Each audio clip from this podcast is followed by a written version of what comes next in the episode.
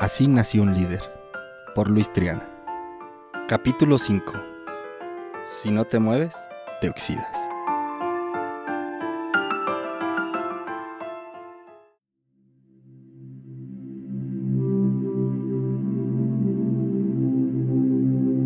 Ocasionalmente, la dinámica de la vida te aprisiona en un domo de rutinas, costumbres y actos mecánicos.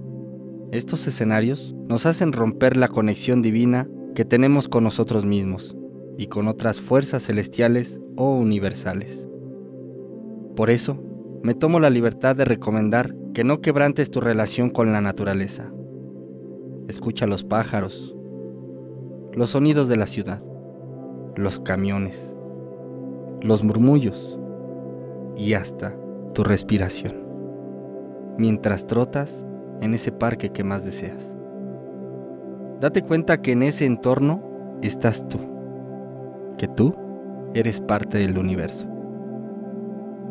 Esos buenos momentos se van perdiendo, porque estamos atrapados en una espiral de prácticas que inician desde que te levantas, obvio, apresuradamente, para ir al trabajo e incide en nuestra esencia.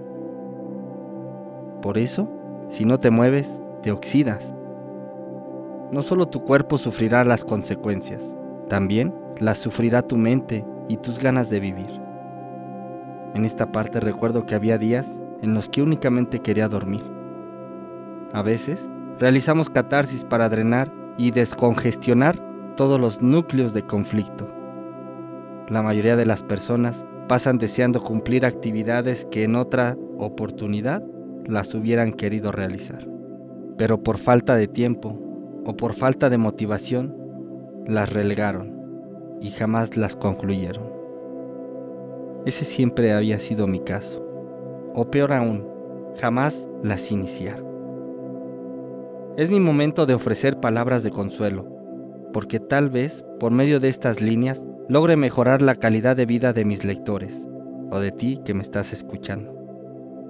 Esto sería como una especie de regalo para quienes están en la búsqueda de algo nuevo. Un libro no te juzga, no te critica y no te cuestiona. Llega a tus manos para decirte algo que justo es necesario que sepas.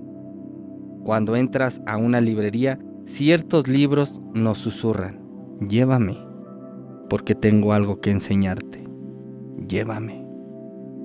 Y esa es mi intención incentivar al cambio por medio de la lectura no es nada sencillo. Pero si logramos influir de manera positiva en la mente de otros, entonces hemos realizado algo maravilloso. Con ellos, sí, con ellos que requerían pilares para sostener las cargas de su vida. El papel de la mente es vital. Por momentos puede sabotearte y en otros casos puede impulsarte y moverte para que encuentres alternativas y hacerle frente a los obstáculos. Por eso, debemos de cuidarnos de los engaños que ella produce.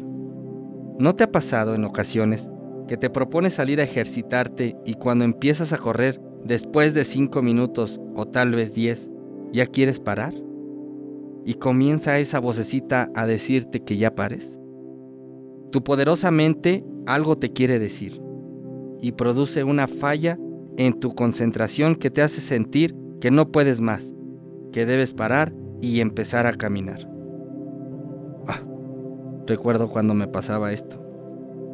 Creerás que estoy loco, pero yo escuchaba una voz que decía que tendría que parar. Creo que no era el único. Todo lo que produce incomodidad en tu mente lo va a estropear con fiereza, porque protege tu anhelada zona de confort esa zona de comodidad en la que nos gusta estar o a la que le gusta estar en la mente. A tu mente le gusta estar calmada y sin estrés adicional.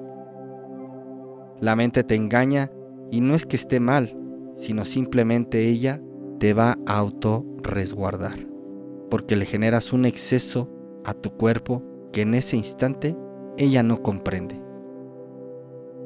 Lo anterior también le ocurre a los boxeadores. Durante el combate, en los últimos 10 segundos se escucha algo parecido a un tac, tac, tac. No sé si ustedes se han percatado.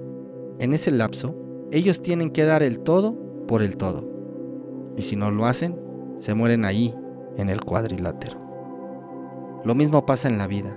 Tu mente destroza ciertas cosas de tal modo que no la obliga a salir de su monotonía. Lo mismo pasa en tu vida. Tu mente destroza ciertas cosas de tal modo que ella no quiere salir de su monotonía. ¿Qué tienes que hacer? Pregúntate. ¿Qué carajos tengo que hacer? Gánale a la vida esos 10 segundos. Gánale cuando tu mente empiece a decir ya para. Gánale y toca la campana para decir me queda tiempo.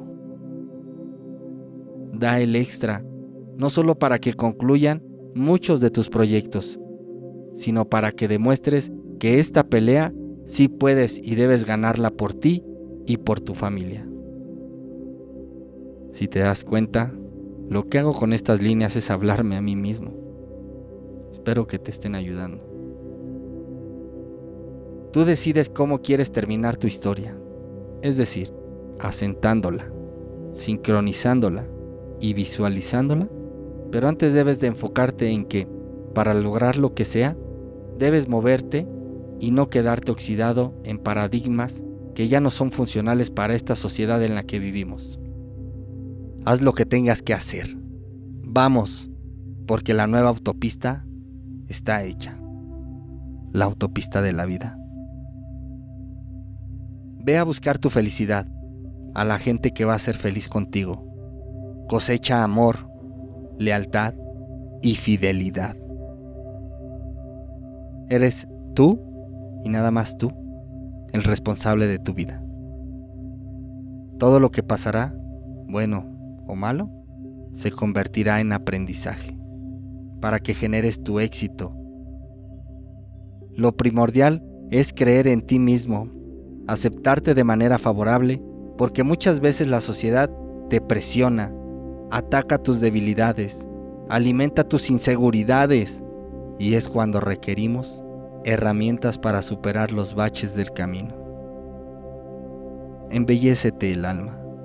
Acércate a algo divino, agradece día a día, imagina que es como un ejercicio físico que permitirá sincronizarte con una energía positiva, pues a través de esto tendrás la oportunidad de identificar a qué viniste a la vida.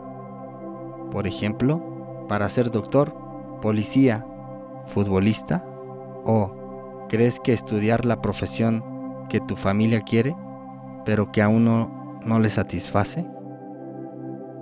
Esto último lo menciono porque cuando no identificamos lo que en verdad deseamos, se nos pierde el horizonte.